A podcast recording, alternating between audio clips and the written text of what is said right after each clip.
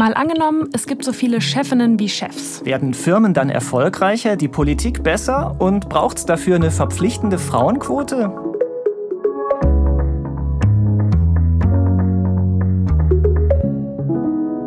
Ich bin Sophie von der Tann. Und ich bin Markus Sambale. Wir arbeiten als Korrespondentin, als Korrespondent im ARD Hauptstadtstudio in Berlin. Und jede Woche spielen wir in diesem Podcast ein Szenario durch. Heute, was, wenn Frauen genauso oft wie Männer Führungsjobs hätten? Wenn es so käme, dann könnte sich die Tagesschau in der Zukunft vielleicht so anhören. Der Bundestag hat beschlossen, die verbindliche Frauenquote für alle Führungspositionen abzuschaffen. 120 Jahre nachdem die Quote in Kraft getreten ist, sei das Ziel erreicht. In allen deutschen Firmen gäbe es nun genauso viele Frauen wie Männer auf Chefposten. Das Bruttoinlandsprodukt stieg seitdem jährlich um zusätzliche 1,2 Prozent. Wirtschaftsexperten führen das auch auf den ausgeglichenen Frauenanteil in Leitungspositionen zurück. Endlich zahle sich das Potenzial weiblicher Karrieren aus falls ihr euch jetzt gedacht habt, haben die da ernsthaft eine Tagesschau-Meldung mehr als 120 Jahre in die Zukunft projiziert? Ist wirklich erst dann das Szenario, was wir uns da heute vornehmen, Realität? Ist das nicht ein bisschen übertrieben? So ganz abwegig ist es tatsächlich nicht. Wir haben nämlich eine Studie von der Boston Consulting Group gefunden und die sagen, wenn es so weitergeht wie jetzt in den 100 größten deutschen börsennotierten Unternehmen, dann dauert es noch bis 2051, bis es genauso viele Vorständinnen wie Vorstände da gibt. Das ist aber nur eine kleine Auswahl an Unternehmen. Gerade bei mittelständischen Unternehmen, bei Familienunternehmen, da sieht es richtig mau aus mit Frauen in Führung. Und bis unser Szenario komplett 50-50 bei allen Firmen in Führungsetagen eintritt, ähm, ja, da wird es wahrscheinlich echt noch ein bisschen dauern. Und ist natürlich klar, Männer, Frauen, das ist nicht das einzige Problem bei der Verteilung von Führungsjobs. Wenn wir über Diversität sprechen, dann geht es auch um Herkunft, Bildung, sexuelle Orientierung mhm. und viel mehr. Und dafür bräuchten wir wahrscheinlich noch mal eine eigene Podcast-Folge. Wir greifen uns heute also das Thema Gleichberechtigung von Männern und Frauen raus, und zwar in Wirtschaft und Politik, einfach um mal irgendwo anzufangen. Die Zahlen sagen nämlich, da ist echt was zu tun. Also im Bundestag, der als Parlament ja schon die Bevölkerung widerspiegeln sollte, sind gerade mal ein Drittel der Abgeordneten weiblich. Und wir haben 16 Bundesländer, aber es gibt nur zwei Ministerpräsidentinnen. Ja, und wenn wir in die Wirtschaft gucken, in rund 190 Unternehmen, die zu den wichtigsten hier in Deutschland gehören, da sind in den Vorständen gerade mal 10 Prozent Frauen, zeigt eine aktuelle Studie der Organisation Frauen in die Aufsichtsräte. Im Moment ändert sich das Verhältnis Chefinnen, Chefs in vielen Unternehmen eher so in Zeitlupe, obwohl es gibt ja Firmen, die sind einen Schritt weiter. Ich habe nämlich eine Frau getroffen, in deren Unternehmen unser Szenario schon Realität ist. Hallo. Ah, hallo. Herzlich willkommen. Danke. Schön, dass Sie da sind. Gehört, das ist Inga Smith. Sie ist Market Managerin bei IKEA Deutschland. Und hier wird gerade noch ziemlich gewerkelt. Wir sind im IKEA Planungsstudio in Berlin-Pankow. Das macht bald auf und da kann man dann zum Beispiel seine Küche planen lassen. Und Inga Smith ist dafür verantwortlich, dass das auch alles rund läuft. Und heute ist gerade hier Business Acceptance Test. Das heißt, wir checken alle elektronischen Geräte, ob alles funktioniert. dass dann nachher die Kassen laufen und so weiter. Und funktioniert alles? Sieht bislang gut aus. Ich hatte eben schon im Teams-Chat gesehen, dass bei iSide irgendwas nicht funktioniert. Oh! Hm. Ja, muss man zwischendurch reingucken. Bei IKEA Deutschland sind knapp über 50 Prozent der Führungskräfte weiblich. Inga Smith ist eine davon. Das ist aber eine ziemliche Ausnahme in Deutschland. Unilever hat das im deutschsprachigen Raum zum Beispiel schon geschafft. Und es gibt viele Unternehmen, die sich das vorgenommen haben, aber sehr, sehr wenige, die das bis jetzt auch erreicht haben. Und ich habe Inga Smith gefragt, inwiefern sich dadurch das Arbeitsklima verändert hat. Ich glaube, wir haben dort nicht einen weicheren Ton oder einen freundschaftlicheren Ton, weil Frauen in Führungspositionen sind, sondern weil wir tatsächlich für alle Mitarbeiter ein tolles Arbeitsumfeld schaffen oder immer wieder danach streben, das zu schaffen ne? und damit mit den Mitarbeitern im Gespräch sind und genau das berücksichtigen, dass die, dass die Männer auch Bedürfnisse haben, dass es Männer gibt, die gerne in Führungspositionen möchten, aber auch Männer gibt, die gerne sagen, ich möchte lieber zu Hause oder Zeit mit Familie verbringen. Ich bin Single, ich habe das Bedürfnis, mehr meinem Hobby nachzugehen. Also ähm, da spielt ja immer ganz, ganz viel eine Rolle drumherum. Ich habe sie dann gefragt, was dieser Führungsjob für Sie persönlich, für Ihr Privatleben bedeutet. Privat bin ich verheiratet und wir haben eine Tochter, die ist neun Jahre alt, geht zur Schule und ist gerade auch noch das Alter, wo auch noch viel äh, Unterstützung nötig ist. Zur Schule bringen, abholen, Hausaufgabenbetreuung äh, und so weiter und so fort.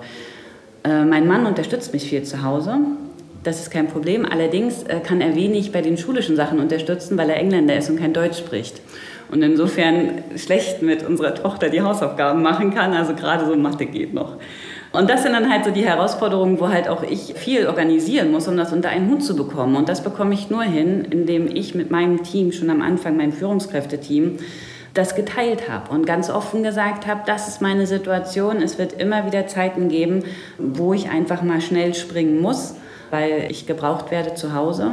Und da brauche ich eure Unterstützung. Wie läuft das denn dann ganz konkret ab? Also wenn eine Mitarbeiterin Führungskraft wird und eben sagt, ich muss dann und dann gehen, ich muss meine Kinder von der Kita abholen, was auch immer, ich muss zu Hause sein. Und wenn dann wichtige Entscheidungen noch anstehen und man eben mal länger bleiben muss, wie schaffen Sie das sozusagen, das aufzufangen? Bei uns Teil der Unternehmenskultur ist, dass wir sagen, wir haben Vertrauen zueinander und es herrscht eine Verantwortung der vielen. Das heißt, auch ein Mitarbeiter ist in der Lage und soll Entscheidungen treffen und darf auch Entscheidungen treffen und auch gerne mal einen Fehler machen. Also könnte man sagen, das Stichwort ist flache Hierarchien. Ja, auf jeden Fall. Und Inga Smith findet zum Beispiel auch Homeoffice sehr praktisch, weil sie dann eben mal früher gehen kann und später von zu Hause aus noch E-Mails beantworten kann oder mhm. was vorbereiten kann. Und ich habe gelesen, IKEA hat es ganz ohne Quote hingekriegt. Ja, da gab es keine Verpflichtung und Inga Smith, die hält auch gar nicht so viel von der Quote. Sie sagt, es kann durchaus auch mal unausgeglichen sein in dem Team. Dann muss man halt nur ganz genau schauen, woran liegt das eigentlich. Also haben wir vielleicht gerade keine Frauen, die interessiert sind an dem Job und qualifiziert sind oder hat das andere Gründe und müssen wir da ganz gezielt auf die Frauen zugehen?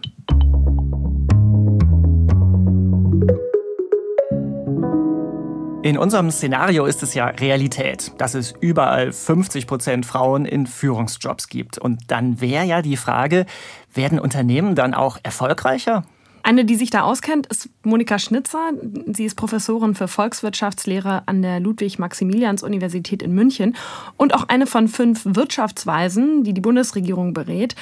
Und sie meint, man kann jetzt nicht sagen, um so und so viel Prozent steigt der Gewinn dann.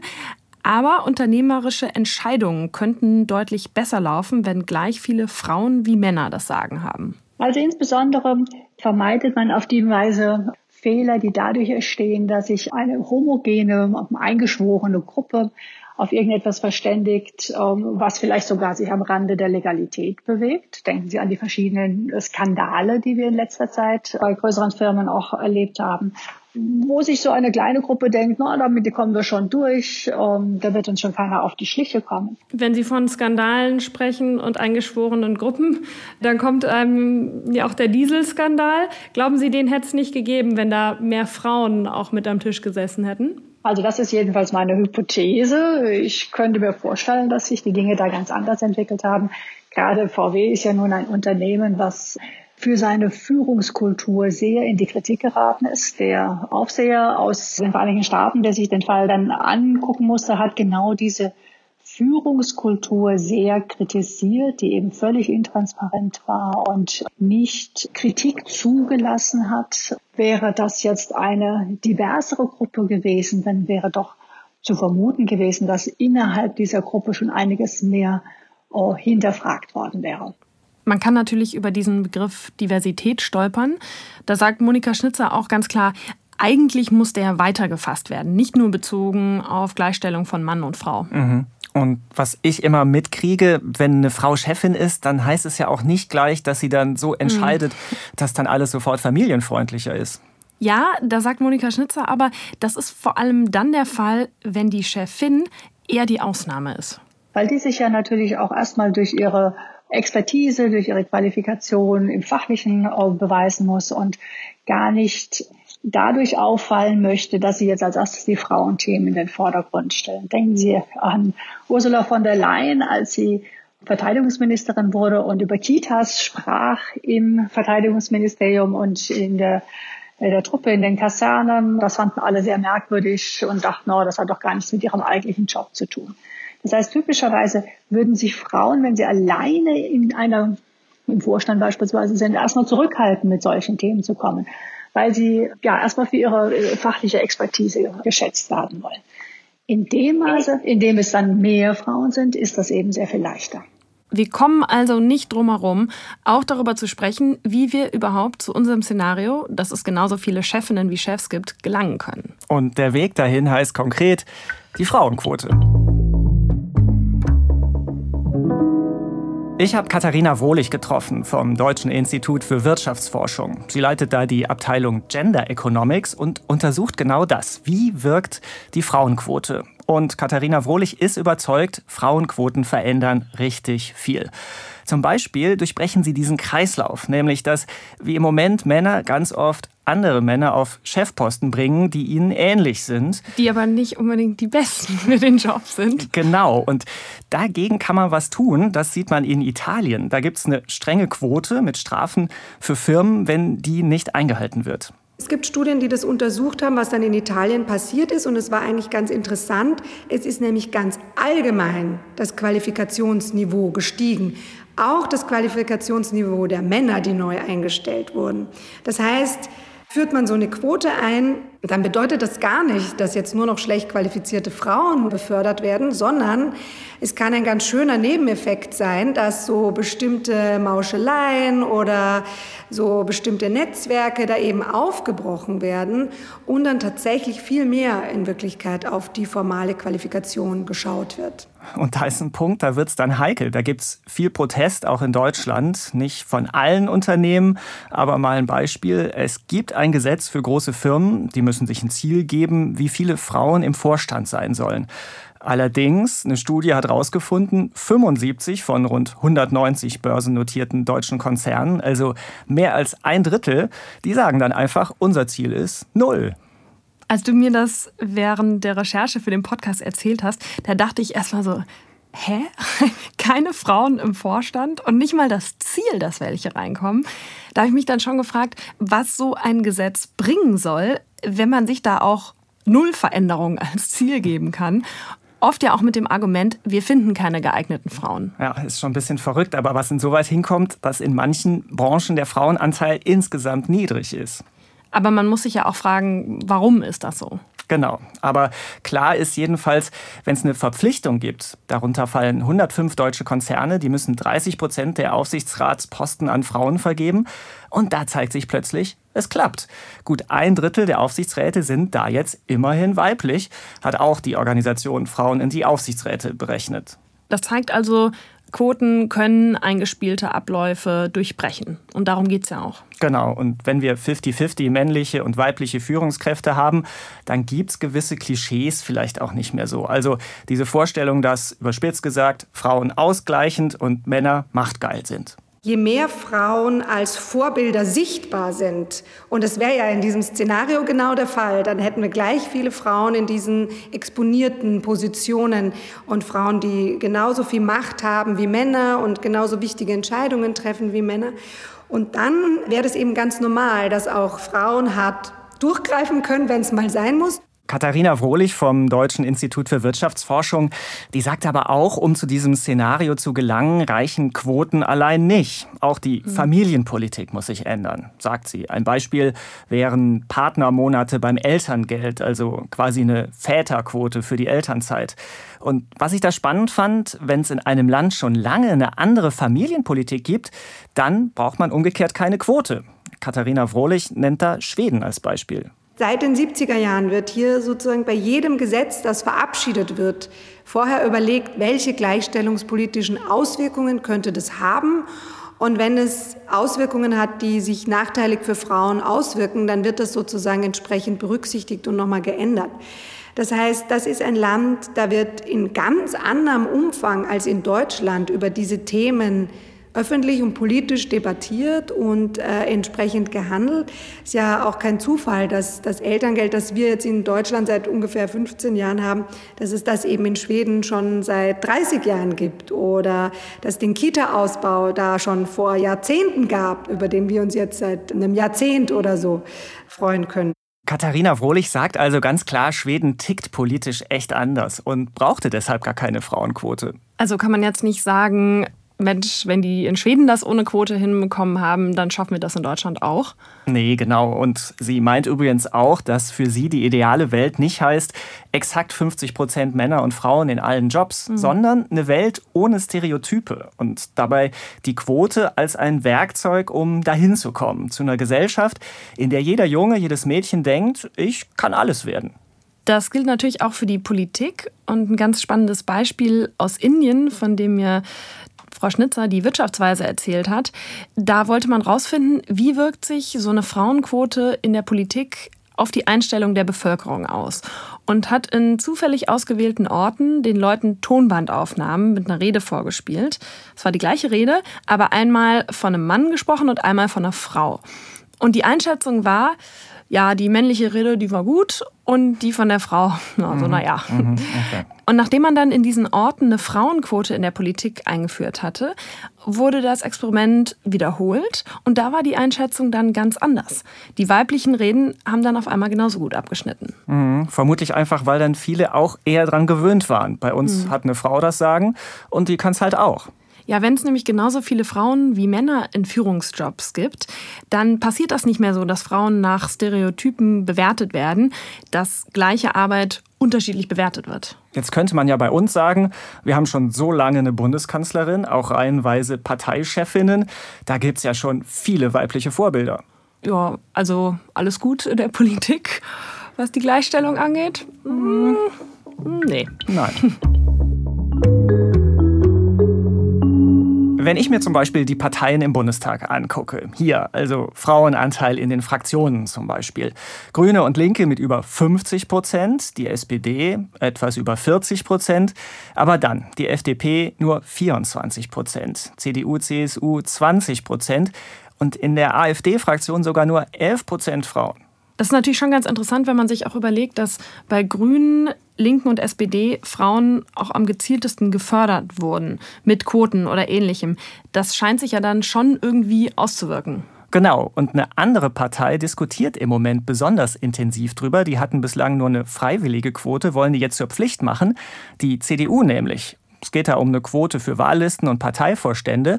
Und Widerstand dagegen gibt es in der Partei und der kommt ausgerechnet auch von jungen CDUlerinnen, von Wiebke Winter zum Beispiel, Chefin der Jungen Union in Bremen. Ich habe mit ihr gesprochen und sie hat mir erzählt, dass sie auch was ändern will an den Netzwerken, die immer Männer nach oben spülen. Aber, sagt sie, ich glaube nicht, dass eine Quote dabei unbedingt hilft, diese systemischen Schwierigkeiten wirklich zu beheben. Ich glaube, dafür brauchen wir andere Mittel. Ich glaube, wir müssen schauen, dass wir eine Vereinbarkeit von Familie, Beruf und Ehrenamt, denn die meisten politischen Ämter werden ehrenamtlich ausgeführt, da müssen wir ran. Wir müssen gucken, dass wir hybride Sitzungen schaffen. Das heißt, dass man digital auch an analogen Sitzungen teilnehmen kann, dass wir Betreuungsmöglichkeiten schaffen, dass Politik nicht davon lebt, wer immer am Stammtisch sitzt, sondern wer wirklich die guten Ideen hat und Lust hat mitzumachen. Ihnen sind ja sicher auch immer wieder Frauen auch in Ihrer Partei begegnet, die auch mal gesagt haben, das kriegen wir ohne Quote hin und die dann irgendwann zu der Erkenntnis kommen, es geht doch nicht ohne. Gibt es da bei Ihnen auch Momente manchmal, wo Sie das nachdenklich macht und Sie denken, vielleicht haben die doch recht? Oh ja, ganz oft. Ich reflektiere, was ich denke und was ich insbesondere über das Thema Quote denke, ganz, ganz häufig und überlege, Mensch, diese Menschen haben vielleicht noch viel mehr Lebenserfahrung als ich. Haben sie vielleicht doch recht? Zum Schluss glaube ich aber, dass es möglicherweise auch eine Generationenfrage ist. Ich glaube, wir haben in den letzten zehn Jahren einen unglaublichen Wandel in der Gesellschaft gesehen mit der MeToo-Bewegung, mit der Gendersprache, dass wir viel mehr darauf achten, Männer und Frauen Diversität zu leben. Und ich glaube, dass wir hier einen gesellschaftlichen Wandel erleben, der dazu führen wird, dass mehr Frauen gefördert werden. Wiebke Winter selbst hat eine erste Karrierestufe genommen, ist an der Spitze der Jungen Union in Bremen ohne Quote. Und sie meint, der gesellschaftliche Wandel allein reicht da aus und dass das dann zum Erfolg führt. Gut, ist aber die Frage, wie groß dieser gesellschaftliche Wandel tatsächlich ist. Ne? Eben und noch nicht so weit, muss man sagen. Es ist zumindest ein bisschen was in Bewegung. Die Bundesregierung hat eine Gleichstellungsstrategie beschlossen. Heißt, es soll Gesetze geben in allen Bereichen, dass Männer und Frauen gleichberechtigt werden. Also zum Beispiel in der Arbeitswelt, Kinderbetreuung, Politik sind so Themen. Und außerdem überlegen einige Bundesländer gerade Wahllisten einzuführen für Landtagswahlen, auf denen gleich viele Männer und Frauen stehen stehen sollen. Aber muss man sagen, alles noch nicht so richtig weit gediehen. Wir haben ja jetzt viel über die Rahmenbedingungen gesprochen. Lass doch mal wieder zum Szenario kommen. Und auf Politik bezogen heißt das, mal angenommen, es gibt so viele Staatschefinnen, Regierungschefinnen wie Staatschefs und Regierungschefs. Was würde das für politische Entscheidungen, für den Politikstil bedeuten? Ja, das war ja echt interessant. Man konnte es ja gerade in den letzten Wochen, Monaten häufig lesen. Die Länder mit Frauen an der Spitze sind besser durch die Corona-Krise gekommen. Wird das Krisenmanagement in unserem Szenario also besser, wenn es gleich viele Frauen wie Männer als Regierungschefs gibt?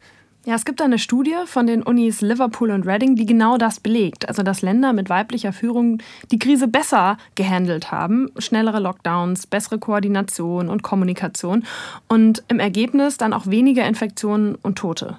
Und es gibt übrigens auch eine Bewegung, die sagt, wenn es gleich viele Frauen wie Männer in der Diplomatie gibt, dann gibt es auch mehr Frieden auf der Welt. Das Konzept nennt sich feministische Außenpolitik.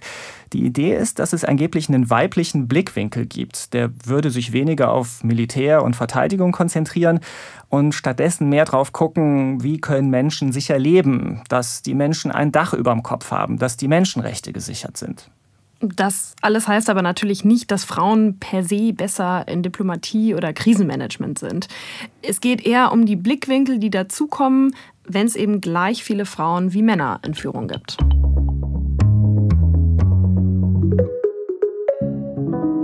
Wir haben jetzt viel darüber gesprochen, wie so eine Welt aussehen kann, mit gleich vielen Chefinnen wie Chefs. Dabei wollen wir aber eins noch mal ganz klar machen: Es geht nicht darum zu sagen, es muss jetzt das Ziel sein, für alle Chef oder Chefin zu werden sondern wir wollten mal durchspielen, was bedeutet es denn, wenn Frauen und Männer zumindest die gleichen Chancen darauf hätten. Markus, lass doch mal zusammenfassen, was das bedeuten könnte. Es könnte zum Beispiel darauf hinauslaufen. Wir haben dann zwar viele Frauen in Führungspositionen, aber letztlich schlüpfen die in die klassische Männerrolle. Wirklich flexibel ist das System nicht geworden. Und mal angenommen, wir haben die Gleichstellung mit einer Frauenquote erreicht, da könnten wir vergessen haben, dass es andere Ungerechtigkeiten gibt. Dann kommen andere benachteiligte Gruppen weiter zu kurz. Es würde also weiter von Bildung, Elternhaus und Hautfarbe abhängen, ob Männer oder Frauen leichter Karriere machen. Die Frage, wie sich Familie, Kinder und Job vereinbaren lassen, bleibt schwierig. Und dabei müssen sich vor allem Frauen ständig rechtfertigen, wenn sie nicht Chefin werden wollen, sondern sich komplett um die Familie kümmern wollen. Allerdings könnte die Situation auch so aussehen. Seitdem es genauso viele Chefinnen wie Chefs gibt, gibt es mehr flexible Arbeitsmodelle. Führungskräfte teilen sich oft ihren Job.